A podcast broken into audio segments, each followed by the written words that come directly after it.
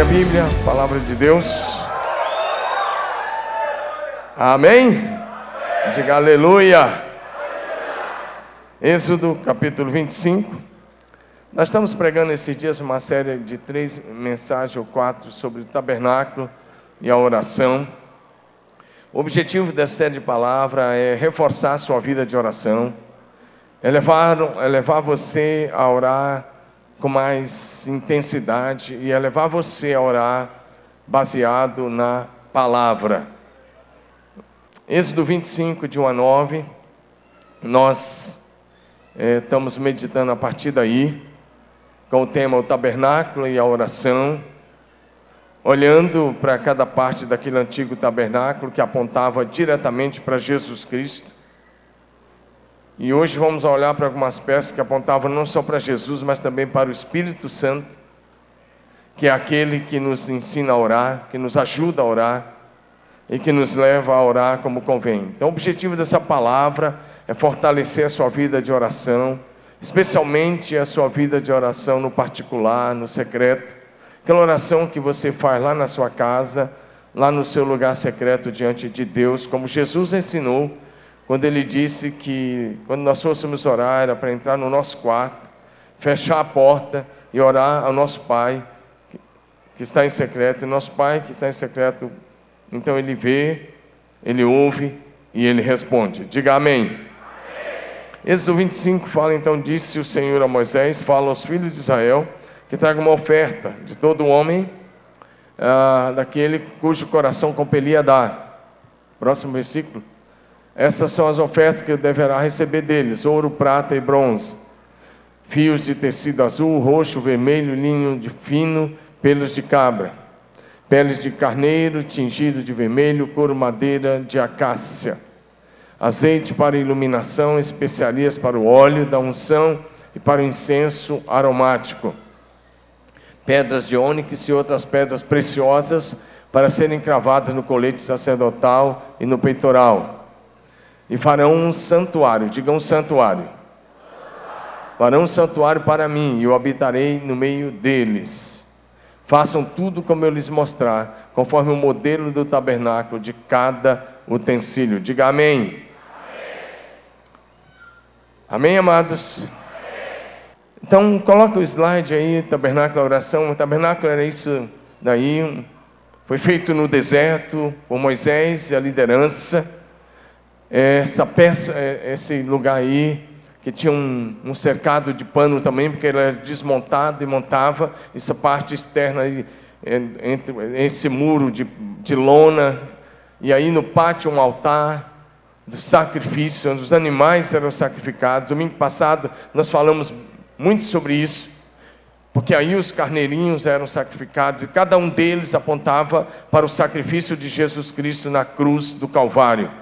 E nós falamos sobre isso domingo passado, já foi ensinado na célula essa primeira parte. Hoje nós vamos passar mais dois pontos que eu considero muito importantes. Então, olhando para isso aí, apesar da imagem estar um pouco clara, mas dá para você ter uma noção, é que durante o êxodo do povo de Israel, Moisés ergueu um tabernáculo no deserto, que esse local era um local de adoração, para o povo de Deus, mas tanto o tabernáculo como cada uma daquelas peças apontavam para Jesus Cristo, para sua obra na cruz do Calvário, e alguns apontavam também para a pessoa do Espírito Santo. E esse tabernáculo foi feito baseado em algo que, de uma visão que Deus deu a Moisés. Eles deviam apenas copiar a visão. Hebreus 8 fala que eles fizeram um tabernáculo temporário Hebreus 8,5 vai dizer para a gente: eles servem num santuário que é uma cópia, é uma sombra que está nos céus. Já que Moisés foi avisado quando estava para construir o tabernáculo, tenha cuidado de fazer tudo segundo o modelo que ele foi mostrado no monte. Mas nós dissemos também domingo passado que a partir do Novo Testamento, Deus não habita mais numa casa feita por mãos humanas. Por exemplo, Deus não habita nesse prédio. Às vezes a gente erroneamente diz assim: Eu vou à igreja. Não, você não vai à igreja, nós vamos cultuar ao Senhor nosso Deus. Nós e nós estamos aqui, nós não viemos à igreja, nós viemos celebrar a Jesus Cristo de Nazaré. Viemos adorar. Nós somos uma parte da igreja que está aqui adorando ao único Deus vivo e verdadeiro.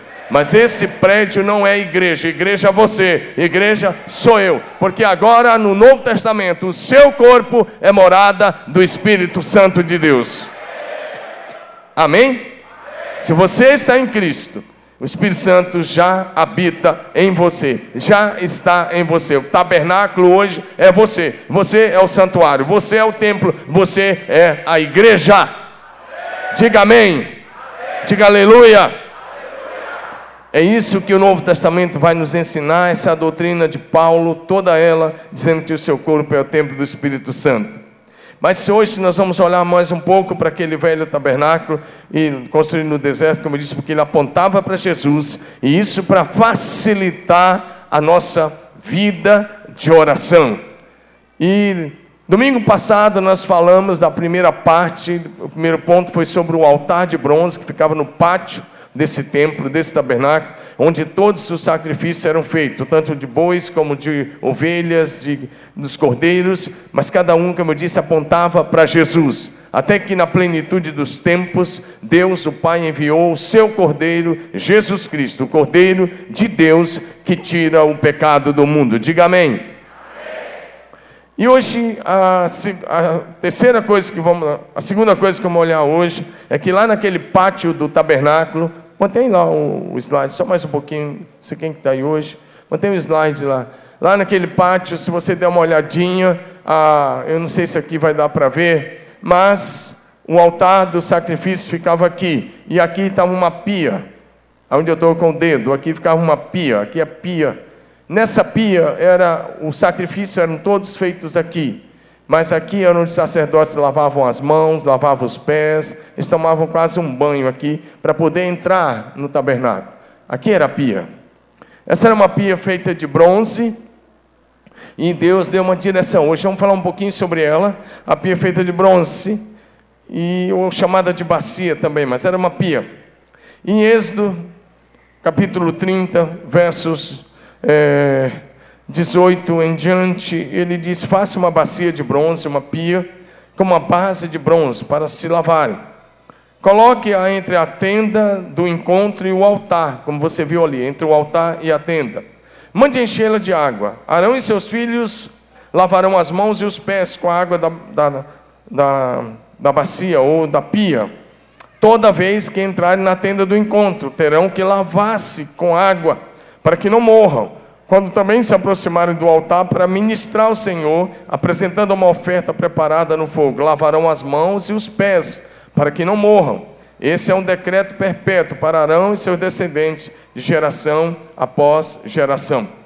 Mas nessa pia também tinha uma outra coisa que eles podiam ver. Êxodo 38, versículo 8. Ele, aí o texto diz: fez a bacia de bronze e a sua base com os espelhos das mulheres que serviu a entrada da tenda do encontro. Então, primeira coisa que eu disse, vou falar um pouquinho daquela pia que ficava ali entre o altar e o tabernáculo.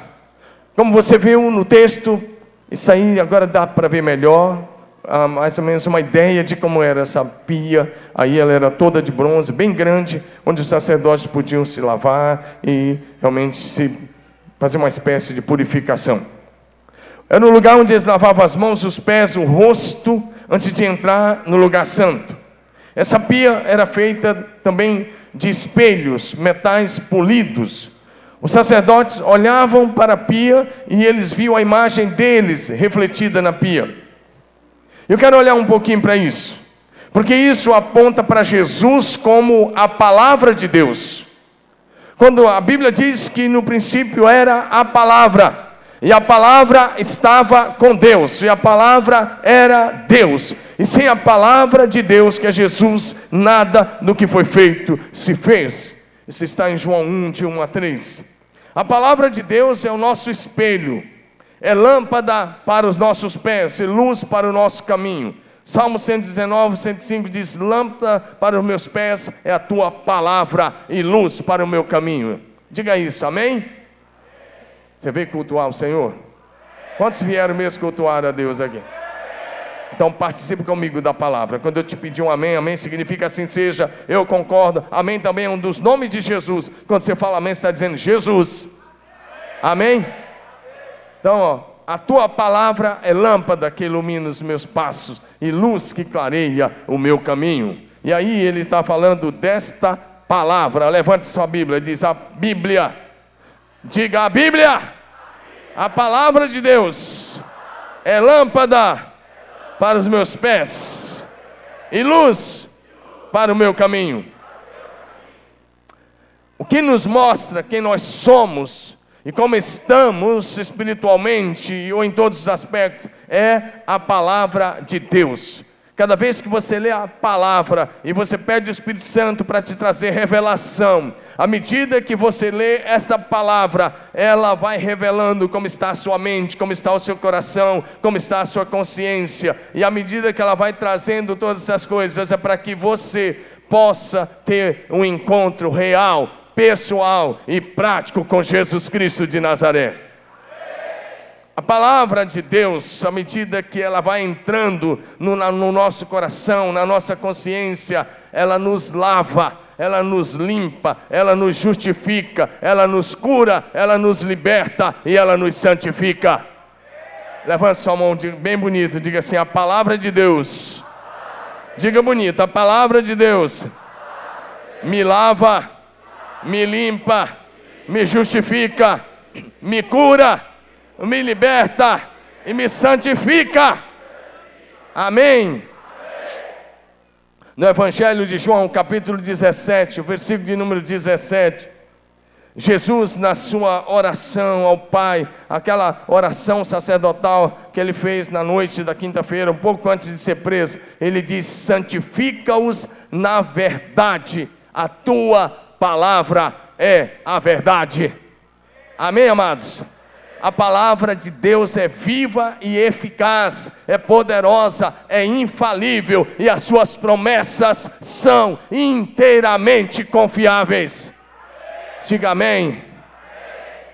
E aí Jesus ora dizendo: santifica-os na verdade, a tua palavra é a verdade. Efésios capítulo 5, versos 26 e 27, Paulo escrevendo, ele diz uma coisa: para santificá-la, tendo purificado-a, tendo a purificado pelo lavar da água mediante a palavra. Diga: a palavra me limpa. A palavra me lava. Amém? E essa, aí ele diz qual é o objetivo para apresentar a igreja, eu e você, para apresentá-la a si mesmo como igreja gloriosa, sem mancha, nem ruga ou coisa semelhante, mas santa e irrepreensível. Diga amém. Diga aleluia. Eu gosto de pedir a sua participação, porque aí eu não, essa aqui, aí não fica só um monólogo, fica pelo menos quase um diálogo, né? Pelo menos você participa comigo, amém? Isso é culto ao Senhor. Em Hebreus capítulo 4, verso 12 a, carta aos Hebreus, capítulo 4, verso 12, a Bíblia diz assim: Pois a palavra de Deus é viva e eficaz, e é mais afiada do que qualquer espada de dois gumes. Ela penetra até o ponto de dividir a alma e espírito, juntas e medulas, e julga os pensamentos e intenções do coração. Amém, amados? O ser humano é um espírito que tem uma alma e habita no corpo. E a, a, a, tanto a alma e o espírito estão aí, a divisão é tão fina, porque a alma é intelecto, vontade e emoções. Mas o espírito é a parte eterna, a nossa consciência, aquela parte eterna que Deus colocou em nós. Quando Ele criou o homem e que Ele soprou nas narinas, Ele estava dividindo a sua própria vida com o homem. E aí que o homem se torna um ser vivente, porque recebeu o sopro de Deus, recebeu a vida de Deus. E a Bíblia vai dizer em Eclesiastes que o espírito veio de Deus e voltará para Deus, ou pelo menos deveria voltar porque se você não tiver Jesus, ele vai para outro lugar. Mas se tiver Jesus, ele vai voltar para Deus. Diga amém. Então o Espírito é a parte eterna, mas o texto dizendo que a palavra de Deus ela penetra, ela vai lá, ela mexe com o intelecto, ela mexe com as emoções, ela mexe com os sentimentos, ela vai lá na sua mente, ela vai lá na sua consciência, ela penetra no homem interior e ela revela como um espelho aquilo que você é. Para quê? Para que você tenha um encontro real, pessoal e prático com Jesus Cristo de Nazaré. Amém, amados? Então, olhando para aquela pia que é um, um símbolo da palavra, que é Jesus, um símbolo também da palavra escrita. E domingo que vem nós vamos falar um pouco mais sobre a questão da palavra como rema, né? A palavra como logos e como rema, você vai ver uma coisa muito especial. Mas vamos lá. Então, à medida que você olha para o tabernáculo, à medida que você olha para aquela pia lá da purificação, que era chamada purificação, então você pode ver como um reflexo o que está errado. À medida que a palavra vai penetrando, ela vai revelando o que está errado, não para nos acusar. Diga não para me acusar. Diga bonito, não para me acusar. Diga mais para me libertar, para salvar, para curar, para restaurar, para abençoar. Então, à medida que você vai, a palavra vai penetrando, ela vai mostrando o que está errado, para que a gente possa render e entregar essas áreas a Jesus, para que Ele possa fazer a obra completa. Ela vai mostrando o que está errado na nossa vida, ela vai revelando o nosso coração, ela vai revelando a iniquidade que às vezes está lá, as transgressões, os pecados. E aí nós somos confrontados mais uma vez com uma parte fundamental desta palavra, que são os dez mandamentos. E aí nós podemos citar um por um, sondando o nosso coração. Se você quiser, mas ele vai projetar aí, Êxodo capítulo 20. Êxodo capítulo 20, nós temos aí os dez mandamentos, conhecido como as dez palavras de Deus.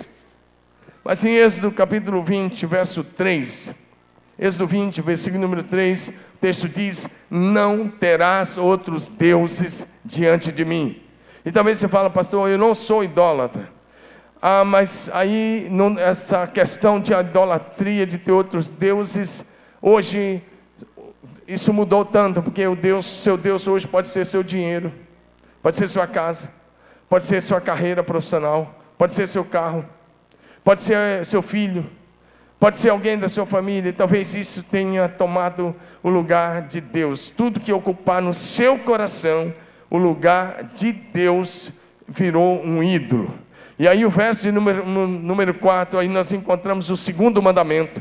E o segundo mandamento é: não farás para ti nenhum ídolo, nem imagem qualquer de coisa do céu, na terra, ou das águas debaixo da terra. Esses são os dois primeiros mandamentos. E quando ele dá esse segundo mandamento, Deus diz assim para a gente: olha, ele diz, porque se vocês tiver outros deuses, se você se tornar idólatra, ele vai dizer assim: Eu vou visitar essa iniquidade dos pais sobre os filhos até a terceira e a quarta geração. A idolatria traz maldições, são cadeias de iniquidades, é, coisas pesadas sobre os descendentes. Se os pais forem idólatras, seus filhos, netos e bisnetos poderão andar debaixo dessa cadeia de maldição por causa da idolatria.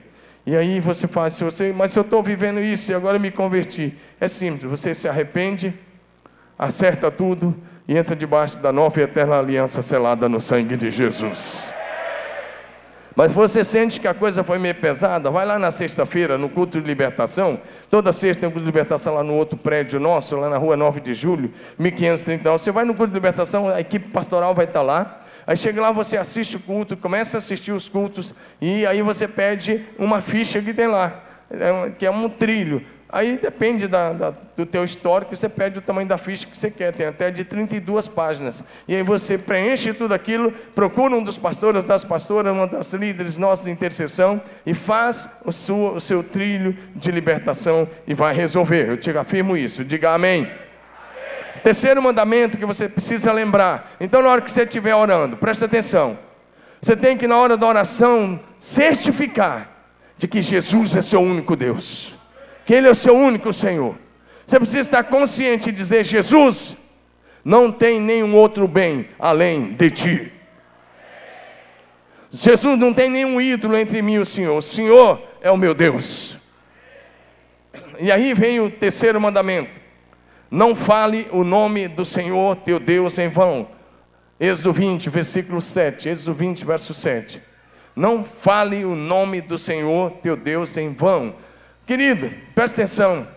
Às vezes a gente está cometendo esse pecado toda hora, porque o nome de Deus é santo, santo e santo.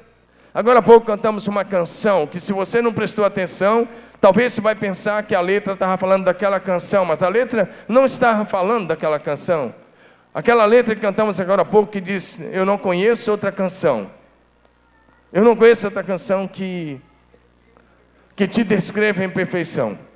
E ele não está falando daquela letra, ele está falando das, das, das três palavras: Santo, Santo e Santo. Aí você está no campo de futebol, erra a jogada, meu Deus do céu, já falou o nome de Deus em vão. Está no trânsito, meu Deus do céu, qualquer lugar, é o que você mais faz o dia todo: pecado. Tem que pedir perdão. É, pastor? É, estou aqui para te falar a verdade. Amém? Porque senão, na hora que você vai orar, aí você falou tanto o nome de Deus em vão que Deus vai falar assim: meu filho, o que está falando? É quando você estava brincando, jogando meu nome nas piadinhas ou é agora que você está precisando? Então não fale o nome do Senhor em vão.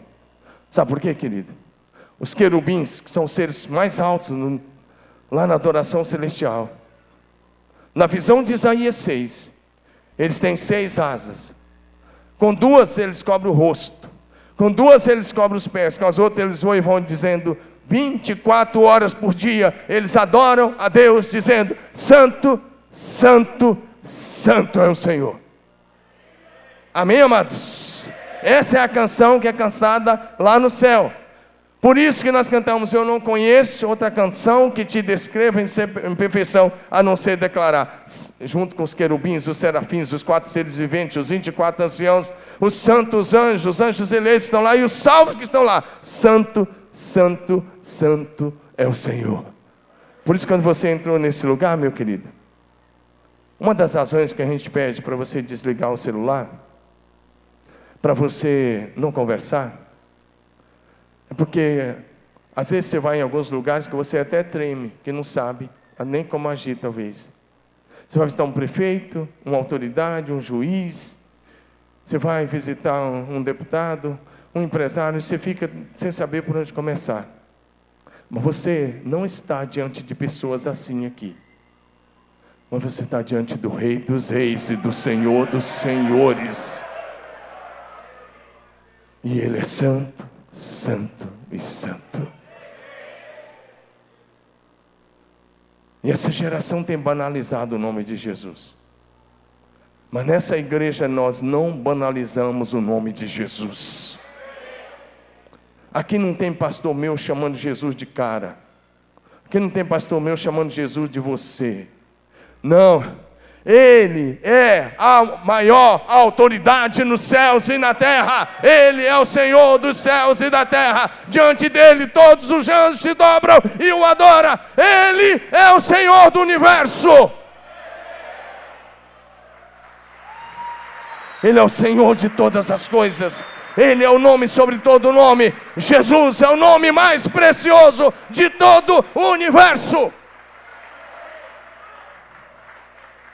Eu falo com meus pastores, nós nunca vamos banalizar o nome do nosso eterno Senhor e Salvador. Ele é aquele que te resgatou da morte, então não fala o nome de Deus em vão. Agora, vou andar mais rápido aqui. Quarto mandamento, e tudo isso você tem que lembrar na hora da oração. E se chega na adoração, você percebeu que falou o nome do Senhor em vão, pede perdão. Peça perdão. É a hora do pedido de perdão, dizer, Deus, eu falei. Você pode falar o nome do Senhor o dia todo e a noite toda, desde que seja em adoração, em celebração e reconhecimento a quem Ele é. Amém, amados? Mas em vão não. Quarto, lembra-te do dia do sábado para o santificar. Está no verso 8, Êxodo 20, verso 8.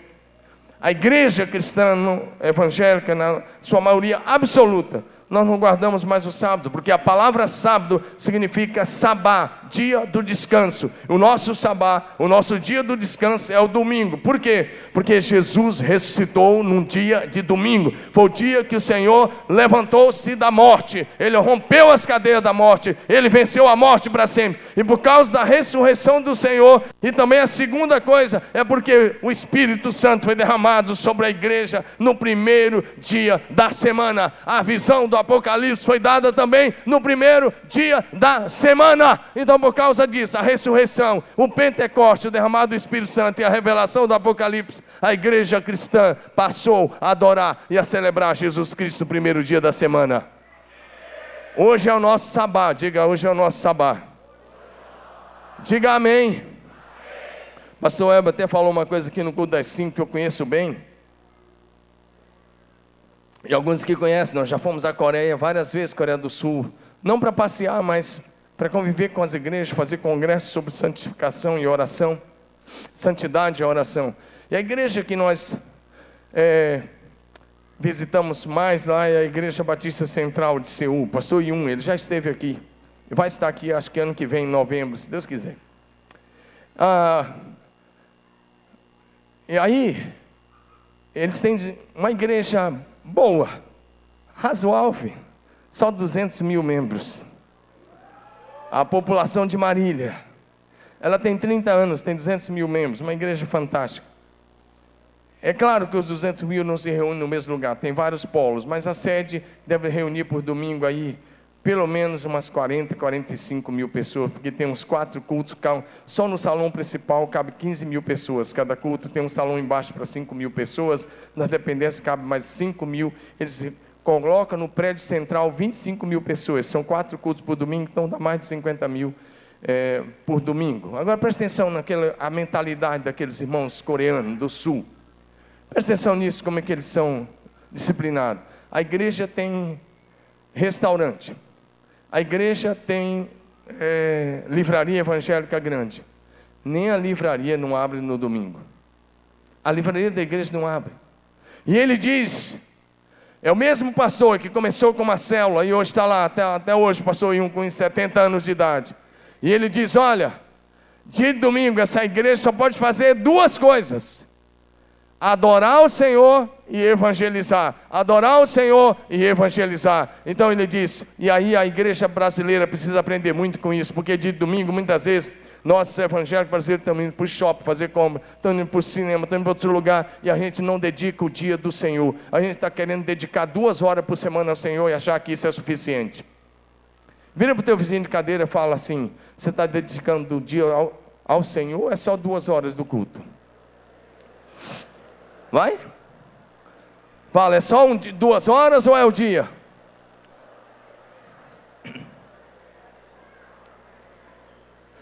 Querido, olha para mim. Você pode falar que não, mas nesse dia você teria que fazer só duas coisas: adorar a Jesus, celebrar a Jesus, glorificar a Jesus e vir aqui e não ter aquela pressa de ficar olhando no relógio. Que hora que acaba?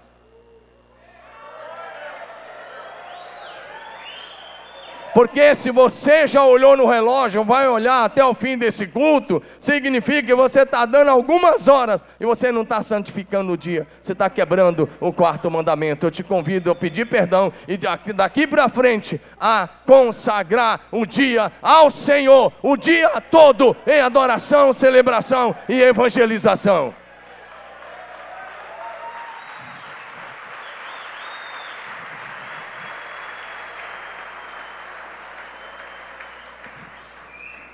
O quinto mandamento é honre o seu pai e a sua mamãe. Êxodo 20, verso 12. Esse mandamento, aí na hora da oração, você olha para você e pergunta: Eu estou honrando meu pai e minha mãe? Isso é muito sério. Muito sério, porque a Bíblia diz lá em Timóteo 5,8, 1 Timóteo 5,8 vai dizer para a gente que aquele que abandona os seus parentes, aquele que não cuida da família, negou a fé e é pior do que descrente. Está aí, ó. A, palavra da verdade. Se alguém não cuida dos seus parentes, seus familiares, sua família negou a fé, é pior que descrente. Então, mandamento sério. E a promessa qual é? Se você honrar seu papai e sua mamãe, você terá uma vida longa e será bem sucedido. Quantos querem ser bem-sucedidos? Volta lá e começa a honrar o papai e a mamãe. Amém? Eu não vou pregar sobre isso, porque senão cada mandamento aqui dá uma pregação. Verso 6. Verso 6. Eu ri porque no culto das 5 aconteceu um negócio aqui nesse verso 6. Mas não vou repetir. É, não, desculpa, Êxodo 20, verso 13. No versículo 13 de Êxodo 20, nós encontramos o sexto mandamento. E o sexto mandamento é: não matarás. Não matarás. É claro que eu não vou perguntar se você matou alguém. Eu creio que não. Né, se você matou, você tem que resolver seus problemas com a lei. Mas, na graça de Deus, no período do Novo Testamento, esse assunto é muito mais sério. Tanto lá no Sermão da Montanha, quando Jesus fala sobre esse assunto, ele diz algumas coisas sobre isso lá em Mateus capítulo 5. Que se você odiar, na verdade você já cometeu o homicídio. E João vai na mesma linha de Jesus, 1 João capítulo 3, verso 15. O João escreve o seguinte, 1 João 3, 15. Quem odeia seu irmão é o quê? Eu não ouvi, fala alto. Quem odeia é o quê? Quantos aqui estão odiando alguém? Graças a Deus ninguém levantou mão, porque se você está odiando alguém, você já é um assassino. Isso aí é, é o Novo Testamento. Se você está achando, tá achando que é graça barata, no Velho Testamento, para ser assassino, tinha que matar mesmo. No Novo Testamento, se você odeia, você já é. Quem odeia o seu irmão é assassino. E você sabe que nenhum assassino tem vida eterna em si mesmo. Só tem um jeito, meu querido, é acertar com Deus, se humilhar, pedir perdão. Então, na hora da oração, você tem que sondar seu coração e ver se você está odiando alguém. Porque se você estiver odiando a Deus, sua oração não será ouvida. E você tem que fazer isso à luz da palavra. Sétimo, o sétimo mandamento é: não adulterarás. Não adulterarás. Êxodo 20, verso 14: não adulterarás. E aí você pode pensar, pastor, mas eu também não adultero. Beleza, né, na linguagem do jovem. Aí eu, você fala, não adultero. E aí eu te pergunto: será? Será? E aí nós temos que olhar para o Velho Testamento, e mais uma vez eu digo que no Velho Testamento, para você adulterar, você tinha que chegar aos finalmente de um ato sexual.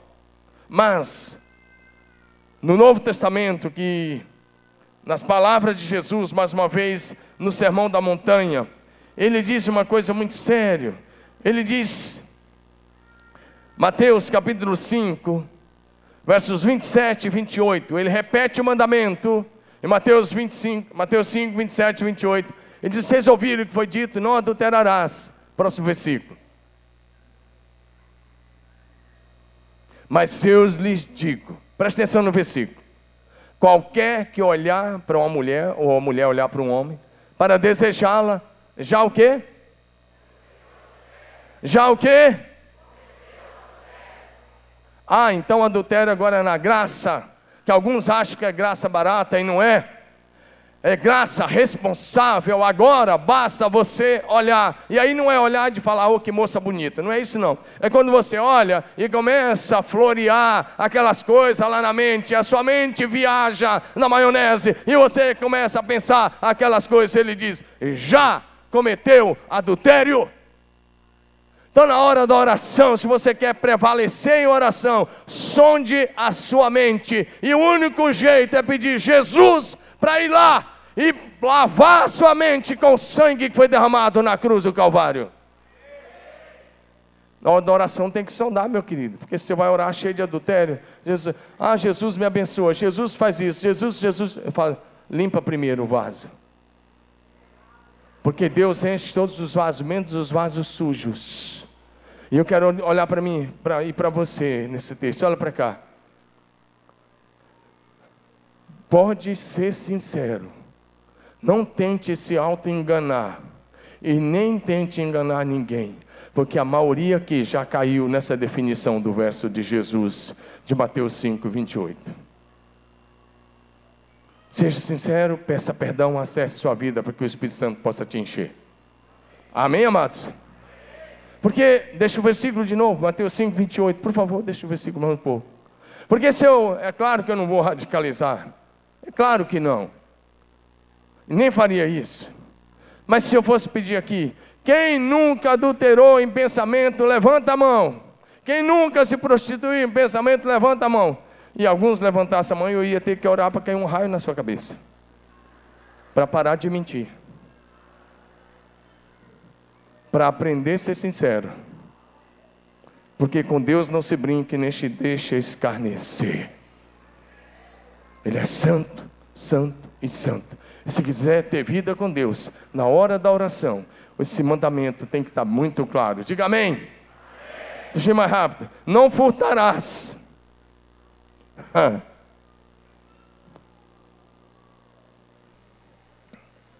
Antes disso, levante sua mão bem alta, bem bonito, lá em cima, para Jesus. Diga assim: a única maneira, diga bonito, a única maneira de não adulterar, não se prostituir, diga é ter o Espírito Santo governando a minha vida. Aleluia!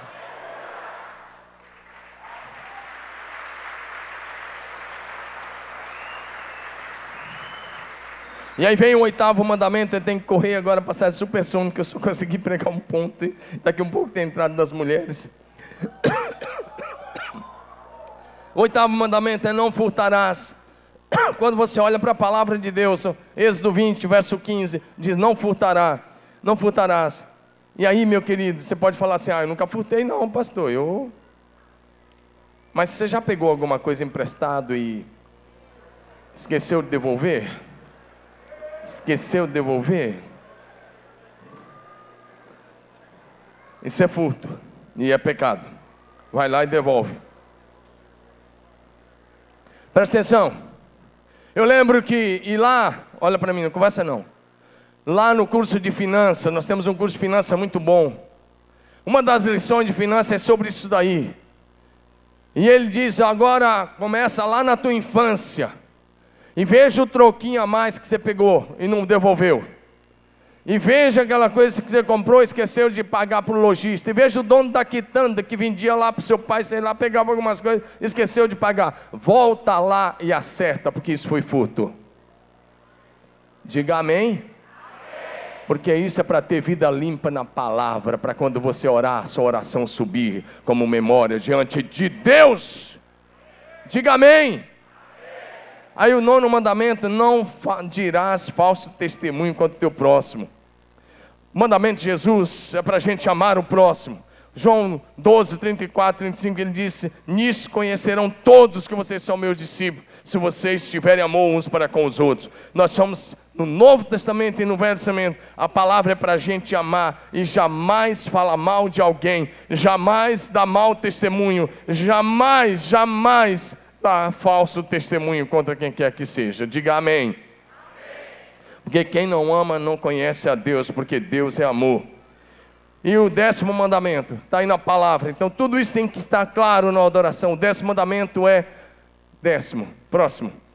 Êxodo 20, 17. Não cobiçarás. Vamos lá, diga comigo, não cobiçarás. Diga bonito, não cobiçarás. Aí você fala assim: Ah, pastor, eu não cobiço. E quando você olha para a casa do teu vizinho e vê aquele imóvel que você queria ter. Hein, irmã? E quando você olha para o carro da casa do vizinho, aí você dá uma olhada, o seu marido tem aquele chevetinho 75, e você, estou falando isso porque eu tive um três anos. E o bichinho chega, queimava óleo, eu botava uma roupa limpa, eu saía cheirando o óleo dele. Mas ele foi uma benção, três anos na minha vida. E aí você olha para aquele chevetinho e o cara lá do outro lado tem aquele carrão, você fala, meu marido, olha, quando é que você vai me dar um carro daquele? Eu queria, deixa eu falar uma coisa para você. A grama do quintal do teu vizinho talvez esteja parecendo mais verde, é porque o teu vidro está embaçado. limpe o vidro da tua casa, você vai ver que ele tem os mesmos problemas. Para de olhar para o quintal do teu vizinho. Não, o texto diz: não cobice a casa do teu próximo, não cobice, fosse hoje era o carro, não cobice o carro, não cobice a casa, não cobice os bens, nada. Ou seja, mantenha-se com contentamento diante de Deus, porque o restante Ele te dá. Deus não tem o compromisso de te tornar rico, mas Ele tem o compromisso de suprir todas as tuas necessidades em glória. Amém? Segundo lugar, vou passar nesses dez minutinhos que me tem, me restam aqui. Eu vou passar a segunda coisa que quero olhar. Quero olhar para uma outra peça fundamental, que é o candelabro que estava lá.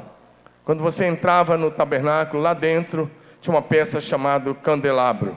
Êxodo 25, de 31 a 40, diz assim: faça um candelabro de ouro puro e batido. Um pedestal, a haste, as taças, as flores, vai dizendo todos os detalhes aí Êxodo 25. Não era qualquer peça, porque no final ele vai dizer que essa peça ela tinha era com era para usar nessa peça, só nessa peça, esse candelabro, mostra o candelabro aí. Só essa peça aí, ela era para usar 35 quilos de ouro puro. 35 quilos de ouro puro mudava a vida de todo mundo aqui. Mas essa peça, o candelabro, ela tinha, só de ouro puro, essa peça tinha 35 quilos de ouro puro, refinado. Na parte de cima era o lugar onde ficavam as lâmpadas. Onde está meu dedo aqui? E nessa parte de cima, esse, esse candelabro ficava dentro, na primeira parte do. Como, como fosse a primeira parte do templo. Ele ficava lá. E o fogo, as lâmpadas nesse candelabro não podia ser apagada. O texto vai dizer para a gente lá em Levítico, e depois eu vou mostrar mais no final desse ponto, que Todos os dias, o primeiro trabalho do sacerdote era lá colocar azeite e garantir que essas lâmpadas estivessem acesas. Diga amém.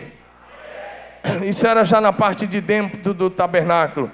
Quando você entrava por essas cortinas, você entrava no lugar chamado lugar santo. E nesse lugar santo estava o candelabro. E ao entrar, você via o candelabro que estava ali do lado esquerdo brilhando. Esse candelabro, ele aponta diretamente para Jesus, ungido pelo Espírito Santo. Diga amém. Olha Apocalipse capítulo 1, Apocalipse capítulo 1, verso de 12 a 15. Na visão que João tem, Apocalipse 1, de 12 a 15, ele diz: Voltei-me para ver quem falava comigo, e voltando-me vi sete candelabros de ouro. Ele não vê um, sete candelabros de ouro, e alguém semelhante ao filho do homem, com uma veste que chegava até os pés, seu cinto era de ouro no peito, ao redor do peito, sua cabeça, cabelos brancos como a lã, tão brancos como a neve, seus olhos eram como chama de fogo, seus pés eram como bronze numa fornalha ardente, e a sua voz como o som de muitas águas. Ele tinha na mão direita sete estrelas, da sua boca saiu uma espada afiada de dois gumes. A sua face, o rosto de Jesus, é como o sol quando brilha na sua força. E ele diz: Quando eu vi, eu caí aos seus pés. E ele colocou a mão direita sobre mim e disse: Não tenha medo, eu sou o primeiro e o último. Diga: Jesus é o primeiro e o último. Ele diz: Eu sou aquele que vive, estive morto, mas agora estou vivo para todo o sempre, e tenho nas minhas mãos as chaves da morte e do inferno. Diga amém. Esse candelabro apontava direto para Jesus Cristo e para a unção do Espírito sobre a vida de Jesus. Quando você for orar, você tem que saber que Jesus está à direita do Pai. Não fica disperso, não, olha para mim. Você não vai receber a palavra de outro lugar. Estou tentando te ajudar a orar. Diga assim, oração. Diga bonito, oração é pertencer a um trio maravilhoso. Diga, aqui na terra, diga bonito, aqui na terra, eu e o Espírito Santo. E à direita de Deus Jesus Cristo.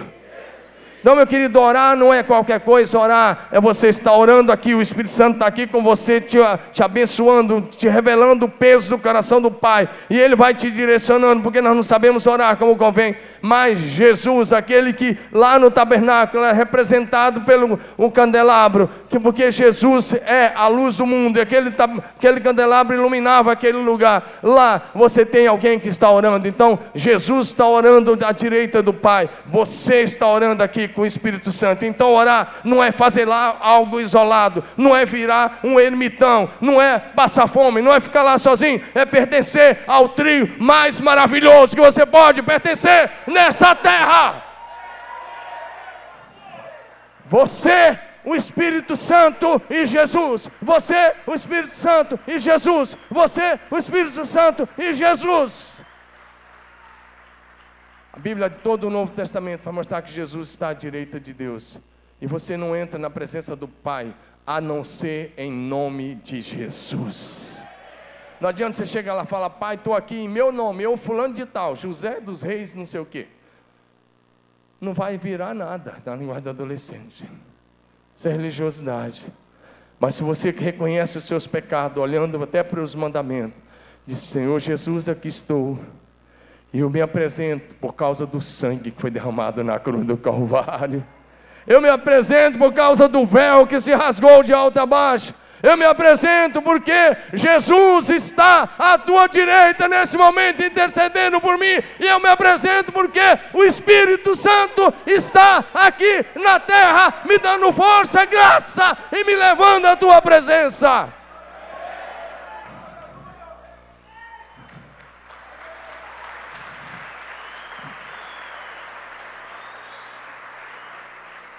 Meu querido, de novo eu vou repetir: orar é Deus é trino, Pai, Filho e Espírito Santo. E orar é pertencer a uma tricotomia linda, é pertencer a um trio lindo. Você, o Espírito Santo e Jesus. Ele é o nosso sumo sacerdote para sempre à direita do Pai. Você pode falar o que Jesus está fazendo à direita do Pai? Orando pelo povo desse planeta nesse momento, orando por mim e por você. Em todos os momentos, dando ordem aos seus anjos a nosso respeito. Em todos os momentos, cuidando de cada um de nós. Diga amém. Aí, quando você pede em nome de Jesus, se apresenta em nome de Jesus, presta atenção. Deus não olha para você simplesmente, Ele olha para a cruz, e Ele te vê por meio da cruz. E por causa da cruz, e por causa do sacrifício, Ele te justifica, Ele te limpa, Ele te lava, Ele te salva, Ele te liberta, Ele te restaura. Então, querido, orar é estar com Jesus, é estar com o Espírito Santo, porque não sabemos orar como convém, mas o Espírito Santo, Ele pega conosco, Ele nos ajuda. Diga amém. Aquele candelabro apontava também para o Espírito Santo. O Espírito Santo, ele se manifesta de várias maneiras. Por exemplo, pode projetar Isaías 11, 1 e 2. E ele, esse texto é um texto messiânico, está apontando para Jesus. É um texto profético. Um, um ramo surgirá do tronco de Jessé. Jessé foi o pai de Davi. E das suas raízes brotará um renovo. Verso 2. E aí ele fala do, da unção do Espírito Santo que estaria sobre Jesus, e esteve. O Espírito do Senhor repousará sobre ele. Aí com letra maiúscula, falando do Espírito Santo, Espírito que dá sabedoria, entendimento, Espírito que traz conselho e poder, Espírito que dá conhecimento e temor do Senhor. Bota a mão na sua cabeça assim. A mão direita, coloca aí. Não é sessão de descarrego, eu te garanto. Olha para frente, vem cultuar o Senhor. Se você está em Cristo, o mesmo Espírito Santo que estava sobre Jesus está sobre a sua vida agora. Então diga assim, pela fé. Diga bonito, pela fé. Pelo sacrifício de Jesus. Diga, eu tenho espírito de sabedoria, espírito de entendimento, espírito de conselho espírito de poder, espírito de conhecimento, espírito de temor do Senhor, Diga aí, eu tenho espírito de santidade. Não são vários espíritos, é o Espírito Santo que produz em você sabedoria, conhecimento, graça, te dá graça para aconselhar, te dá poder, te dá autoridade e te faz andar em santidade. É o Espírito Santo que se revela assim. Esse último que eu falei, Espírito de Santidade, é Romanos 1,4. Então, quando você pensar no tabernáculo, na sua oração, levante suas duas mãos bem altas. Bem bonito, diga assim, querido Espírito Santo. Feche seus olhos, está falando com ele, você vai falar na oração também. Diga, querido Espírito Santo, pela tua unção, dá-me sabedoria, dá-me entendimento, conselho para ajudar as pessoas, poder para curar as pessoas, para libertar os cativos, dá-me conhecimento da tua palavra, o temor do Senhor, para não pecar contra ti, para andar em santidade e retidão diante de ti. Dá-me santidade através da tua maravilhosa presença. Querido, o Espírito Santo é uma pessoa linda, maravilhosa que merece ser amado, honrado, adorado, que merece receber carinho, que merece receber toda a nossa atenção. Diga amém. Muitos de vocês estão aqui para receber as mulheres que já estão chegando ali, vão entrar daqui um pouquinho, não é verdade? Por quê? Porque elas são especiais para você. Olha para mim. Quantos de vocês já estiveram com alguém que é uma autoridade, alguém importante? Levanta a mão. Levanta a mão. E os outros? Olha para mim, querido. Quando você é, pode baixar. Quando você é convidado para uma festa de um amigo muito querido, você vai ou não vai? Se essa semana você veio um convite para uma festa de casamento ou de aniversário de uma pessoa muito querida, você vai ou não? Quantos vão? E os outros não vão, não? Olha para mim, estou falando sério agora, pega essa palavra. Por que, que você não tira tempo com o Espírito Santo? Eu estou certo que a minha maior necessidade é tirar mais tempo com Ele, mais tempo com Ele, mais tempo com Ele, mais tempo com Ele, porque não existe aqui na terra pessoa mais preciosa do que o Espírito Santo. Antes de Jesus subir, ele disse: Eu vou mandar outro consolador que vai ficar com vocês para sempre. Eu vou estar à direita do Pai, mas ele vai estar com vocês. Ele vai guiar vocês em toda a verdade. Ele vai ensinar vocês todas as coisas. Ele vai ajudar vocês. Espírito Santo, vou repetir uma pessoa mais maravilhosa que está aqui na terra. Ele vai ficar aqui até o dia do arrebatamento da igreja. Ele merece ser amado, honrado, adorado, celebrado. Ele merece todo o carinho, toda a atenção. Eu e você precisamos nos relacionar com o Espírito Santo como nosso Pai. Para mim, se você perguntar domingos quem é o Espírito Santo para você, primeira coisa que eu vou dizer, ele é meu Pai. Meu melhor amigo. Meu melhor professor. Meu Senhor. Aquele que me guia em toda a verdade a pessoa mais maravilhosa e mais linda que está nessa terra para nos ajudar a servir a Jesus Cristo. Como discípulo de Jesus, você deve honrar a pessoa do Espírito Santo. Você deve amá-lo, adorá-lo, submeter-se a Ele, ser ensinado, ser guiado, e mais, ser governado por Ele todos os dias da sua vida. Querido, olha para mim, vou te falar uma coisa muito séria. Se você fosse governado pelo Espírito Santo, a maioria dos problemas que você está tendo, você não teria. Talvez você não entendeu, vou repetir. Se você fosse de fato e de verdade governado pelo Espírito Santo, a maioria dos problemas que você está tendo, você não teria. Porque um homem cheio do Espírito Santo não briga com a esposa. Um homem cheio do Espírito Santo não agride a esposa. Um homem cheio do Espírito Santo não fica nos barzinhos bebendo. Um filho cheio do Espírito Santo honra o pai e a mãe. Ele não vai cair nos vícios das más companhias. Um filho cheio do Espírito Santo vai viver em unidade com a sua família. Vai honrar os seus familiares.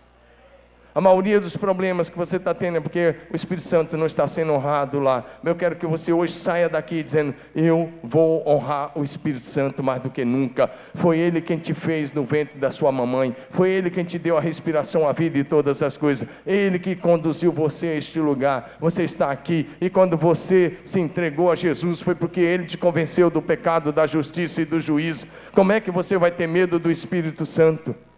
Eu fui, quando eu entreguei minha vida a Jesus, era uma igreja muito boa, mas uma igreja que a pessoa do Espírito Santo parece que tinha sido enterrado com o último dos apóstolos.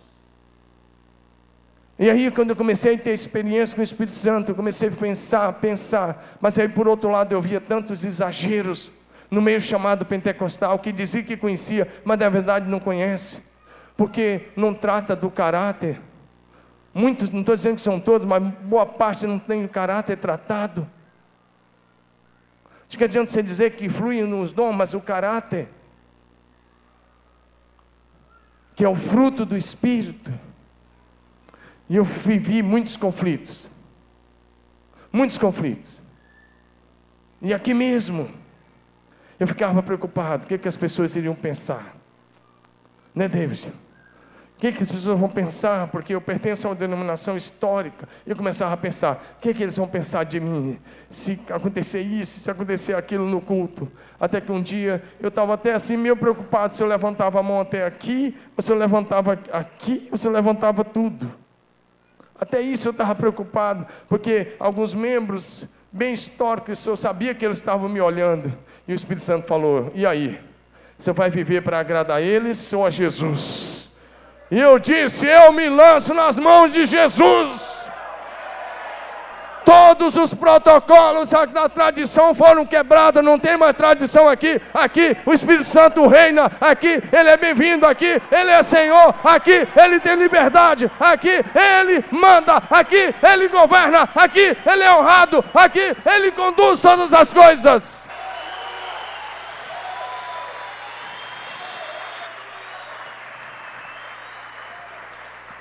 Quem conduz esse ministério é o Espírito Santo. Nós só chegamos, nós chegamos por causa dele, nós devemos tudo a ele, não há nada em mim, não há nada em nós. Há tudo nele, e é para ele, e é para a glória de Jesus Cristo. Amém? Eu só queria concluir dizendo: aquele fogo do candelabro não podia ser apagado. Efésios 4,30 diz: não entristeça o Espírito Santo com o qual você for selado para o dia da redenção. A gente entristece o Espírito Santo falando mal das pessoas, criticando um, criticando o outro. Fazendo acepção, besteira. A gente entristece até com as nossas atitudes de oração no particular. Às vezes, até num jejum como esse que a gente está aí na campanha, Aí você fala assim, eu estou numa campanha, mas não, mas isso aqui, isso aqui, você tenta negociar. Você não chega a lugar nenhum. Você está entristecendo ele. Você não vai crescer. Você tem que se lançar e dizer, Espírito Santo, é do teu jeito, não é do meu jeito. A velha natureza carnal não manda mais, é ele. Isso é para gente radical que tem coragem de consagrar os lábios, a boca, a língua, a voz, os olhos, os ouvidos, o coração, as mãos, todo o corpo, toda a sua vida ao Espírito Santo de Deus. E aí, 1 Tessalonicenses 5,19 diz: Não apaguem o Espírito. Meu amado, a lâmpada do candelabro não podia ser apagada nem de dia e nem de noite se você apagar do Espírito da sua vida, você morre. Não tem vida sem o Espírito Santo, tem só religião. Se você quer servir a Jesus conosco, renda-se ao Espírito Santo. Quando ninguém estiver te vendo, renda-se ao Espírito Santo. Quando você for assistir aquela coisa na TV, pergunte ao Espírito Santo se ele está contente se ele pode sentar com você. Quando você for acessar aquele site, pergunte ao Espírito Santo: Santo, o Senhor está comigo? Se eu vou entrar nesse site junto comigo, se a resposta for sim, de verdade, entra. Se não, entra. Honre o Espírito Santo lá no seu computador. Honre o Espírito Santo através do seu celular. Honre o Espírito Santo nas suas conversas. Honre o Espírito Santo nas suas mensagens. Honre o Espírito Santo no seu casamento. Honre o Espírito Santo na educação dos seus filhos. Honre o Espírito Santo através da maneira como você honra os seus pais. Porque o Espírito Santo é o autor da Bíblia. Cada palavra aqui é o hálito dele, é o sopro dele. Vamos ficar em pé.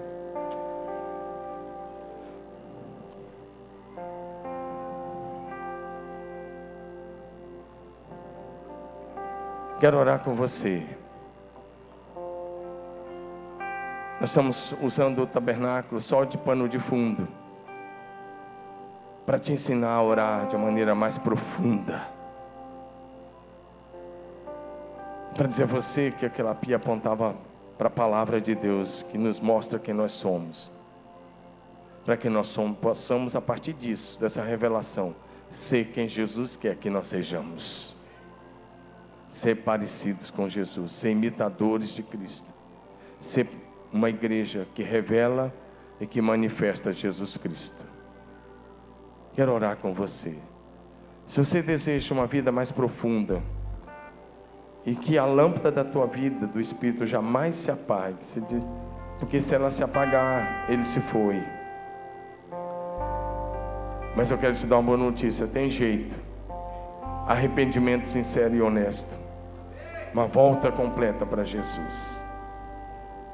Se você quer essa vida no Espírito, levante a sua mão onde você está.